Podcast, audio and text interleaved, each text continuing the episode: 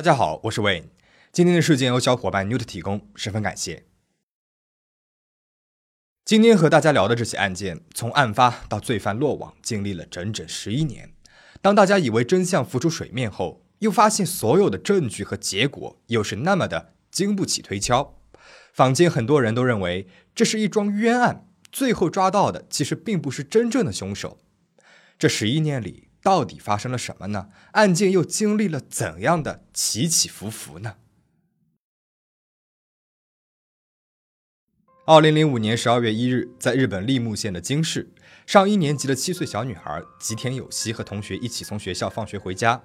午后两点五十分，三个小女孩在京市的一个三岔路口道了别。一般吉田有希的祖母都会在那个三岔路口接她回家的，但是这一天，祖母因为有别的事情没有去接。早上送吉田有希去上学的时候，祖母就让他自己回家了。一直到了傍晚时分，吉田有希还是没有到家，家人们急急忙忙地开始了寻找。六点半左右，家人们发动了住所周围的人一起寻找吉田有希的下落。有人说，在下午三点半的时候，看到了一个小女孩蹲在那个三岔路口附近，好像是在等待着谁。后来这个小女孩呢就不见了，这很有可能就是吉田有希。警方马上派出了搜查犬，在沿路大规模搜查。搜查犬一路沿着吉田有希的气味开始寻找，在距离吉田和同学分开的三岔路口约一百二十米的地方，吉田的气味在这里消失了。也就是说，吉田应该是在此处被某人给带走了，但是附近的树林和小路上都没有找到吉田所留下来的痕迹。一直到第二天十二月二日的下午两点左右，在茨城县长鹿大宫市的东厅的一个山林深处，三名老人发现了吉田的遗体。这个地方距离吉田和同学分别的三岔路口将近六十五公里远。很显然，吉田是被人拐到此处杀害了。吉田被发现的时候，全身赤裸，嘴巴被封住了，双手被捆绑着，胸口呢也被人用刀子捅过。而且尸体被发现的地方是一个极少有人会注意的一个角落。如果不是这三名老人为了上山捕获珍贵的野生鸟类，可能还真的很难被人发现。警方把这起案件判定为严重的猥亵杀人案。立木县警方和尸体发现处的茨城县警方高度重视此案，设置了合同搜查本部，对案件展开了调查。警方搜查了案发现场的附近，但是没有发现吉田的书包和衣服。警方探访了三岔路口附近的居民和当天的行人。有目击者说，当天下午三点左右，看到一个年轻男人开着一辆白色的轿车，和吉田一起放学的小女孩呢，也说看到了这辆白色的轿车。让他们印象非常深刻的是，这个轿车的后头有一个很大的凹陷，就好像是出了车祸没有维修的样子。再联系到案发现场呢，是在六十五公里以外的地方，警方猜测，很有可能就是这辆白色的轿车把吉田给拐走了。而且有人看到这辆白色轿车正是往茨城县，也就是吉田遇害的方向开去的。但奇怪的是，警方沿着路线一路盘问了很多人，却没有得到这名年轻男人的任何情报。从便利店、餐饮店的防盗视频录像当中，也没有发现开白色轿车的男人。线索在这里好像就断了。在事件发生后的八个月，也就是第二年的八月一日，警方提高了关于吉田有希遇害案相关的情报悬赏金，包括那名开白色轿车的年轻男人的情报悬赏金额，从三百万日元提高到了五百万日元。二零零七年三月九日，吉田失踪快一年半后，警方向媒体公布了一则线索。从吉田遗体的多处部位检测出了同一个男人的 DNA 型血迹。这里简单的说明一下，DNA 型检测呢和现在的 DNA 检测其实是不一样的。看过我们之前的北关东少女失踪事件的小伙伴或许有些印象，其中呢也提到了 DNA 型检测。在早年期间的日本。警方会使用这种叫做 DNA 型的检测技术，但是这种技术的精度呢是很低的，一千个人当中可能就会有两个人是一致的。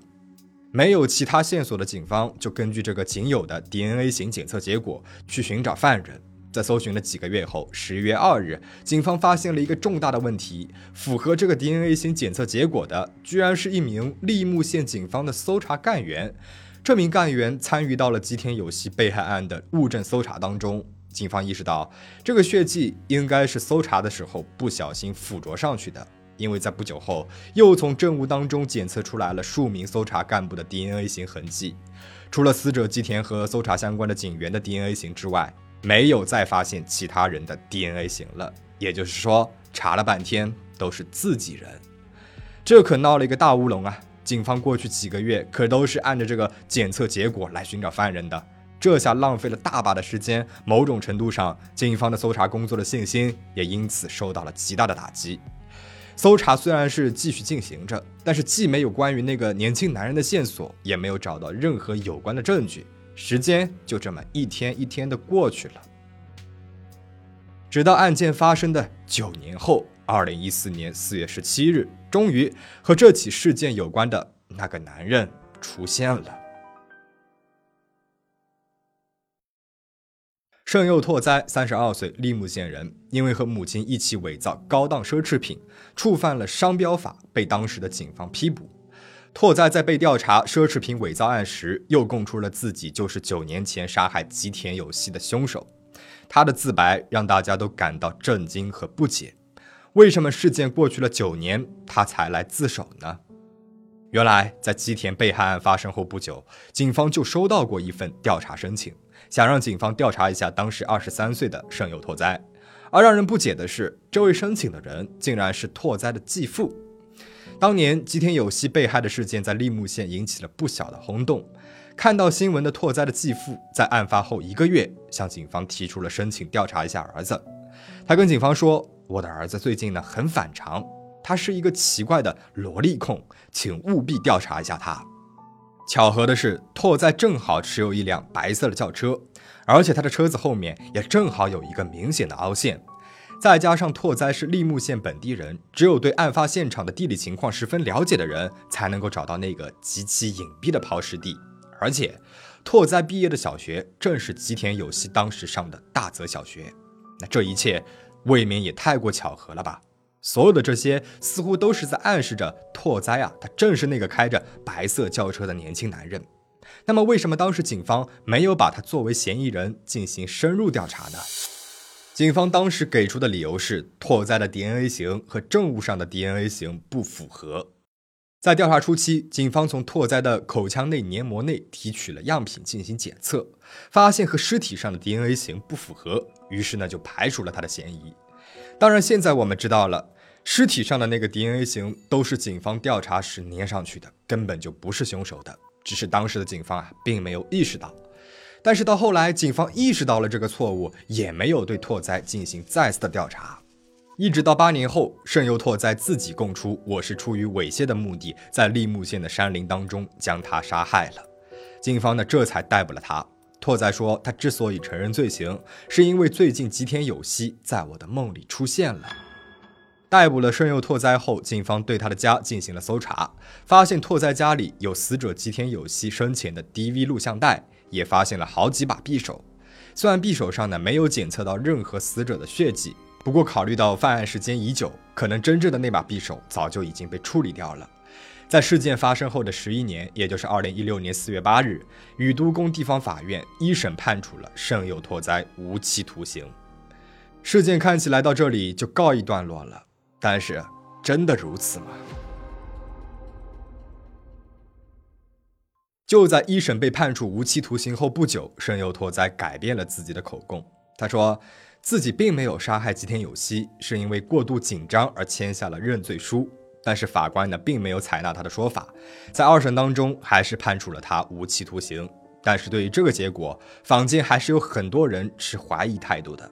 因为这整起案件仔细想起来，有很多地方都是自相矛盾的，甚至还有警方刻意隐瞒的证据。首先，盛佑拓哉呢是犯了商品法而被逮捕，进而供出了九年前的案件。这种因为别的事件被逮捕，然后被调查出来杀人案件的事件，在日本呢叫做别件逮捕。日本有两桩非常著名的冤案，足利事件和库田事件，都是因为别件逮捕所导致的。所以，别件逮捕在日本司法界特别的敏感，因为这存在着警方强迫犯人认罪的情况。这次深佑拓哉的情况，会不会又是警方外力驱使的呢？其次，根据吉田有希被害现场的取证情况，尸体全身的血液几乎都流干了，并没有检测出来除了警方干员外的任何 DNA 型痕迹。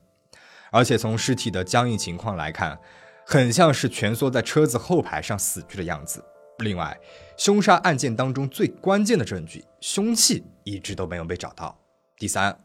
虽然盛佑拓哉持有那辆后部凹陷的白色轿车，也途经过吉田有希失踪的三岔路口，但是没有明确的证据能够说明他驾驶这辆车子前往过茨城县方向。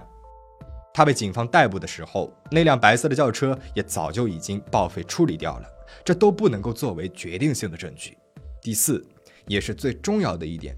在吉田有希的尸检报告里有写着，尸体的胸部和腹部检测到不明男性的体液。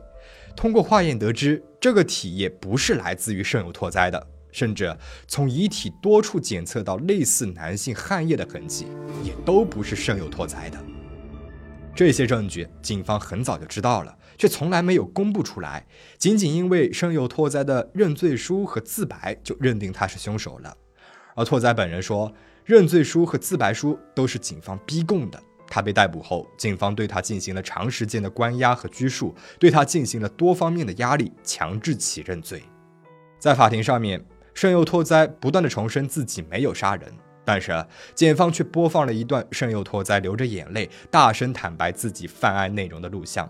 在录像里面，他声泪俱下的说：“我把放学回家的吉田有希绑架到了自己的公寓里，在实行猥亵后，开车把他带到了茨城县的山林里。”我抓住了他的右肩膀，让他站起来，从正面用匕首刺穿了他的胸部，将其抛尸。他的神情疲惫扭曲，与法庭上坚持自己没有杀人的样子判若两人。其实这段话呢，有着不少的疑点。他说自己实施了猥亵，但是在遇害者身上并没有找到他的体液。他说抓住了受害者的肩膀，但是死者的肩膀上没有被抓的痕迹。他说是让女孩站着，用匕首刺穿了胸膛，但是遇害者的尸体上并没有血液向下流的痕迹。他说是在山林当中杀害了她，但是遇害者的脚上并没有一点泥土。拓哉的律师呢还指出，根据当年记录下来的深有拓哉的车辆 GPS 定位显示，在案发第二天的凌晨一点五十到六点三十九分之间，他曾经在国道上多次来回往返，并没有到达茨城县的记录。然而，这个证据也被警方给选择性的无视掉了。在一审当中，尽管缺乏确切的证据，法官还是以“如果不是实际体验过的人，是不可能描述的如此具体和丰富”为由，判断盛有拓哉的自白书具有可信度，判处了无期徒刑。但是在第二审当中，法院还是承认自白的内容存在矛盾，警方确实存在对嫌疑人进行逼供的事实。检方呢也承认单独作案杀害吉田有希这一结论存在重大矛盾。尽管如此，法官最终还是同意了检方关于重大矛盾的诉因，做出两点改变。一个是案发现场，在拓哉的自白里，案发现场是茨城县内，公诉方呢把案发现场扩大到了利木县和茨城县周边地区，因为拓哉的白色轿车的车辆 GPS 定位记录就是在这一带，并没有开向茨城县内。第二点呢是死者的死亡时间，在拓哉的自白里，他是在十二月二日的凌晨四点将吉田有希给杀害的。检方起初呢也说是十二月二日的凌晨四点，后来又改变成了十二月一日午后两点三十八分到二日的凌晨四点，将死亡时间向前扩大了一步。因为根据尸检报告，吉田胃里残存的食物表明死亡时间是十二月一日下午的四点左右，这和拓哉的自白呢是矛盾的，也和公诉方的诉因矛盾，所以公诉方向前扩大了死亡时间的推断，使整个案件的时间脉络更加符合深有拓哉就是凶手。而更可怕的是，这两点的变更的诉因是法官推荐公诉方做出来的，也就是说，法官在偏袒着公诉方，希望给深有拓哉定罪。最终，法院在没有任何直接证据的情况之下，因为深有拓哉的认罪视频而给他判处了无期徒刑。那事件到这边呢就讲完了，你对这起事件有什么看法呢？欢迎在评论区说出你的看法。最后，请大家保持警惕，保持安全。我们下期再见。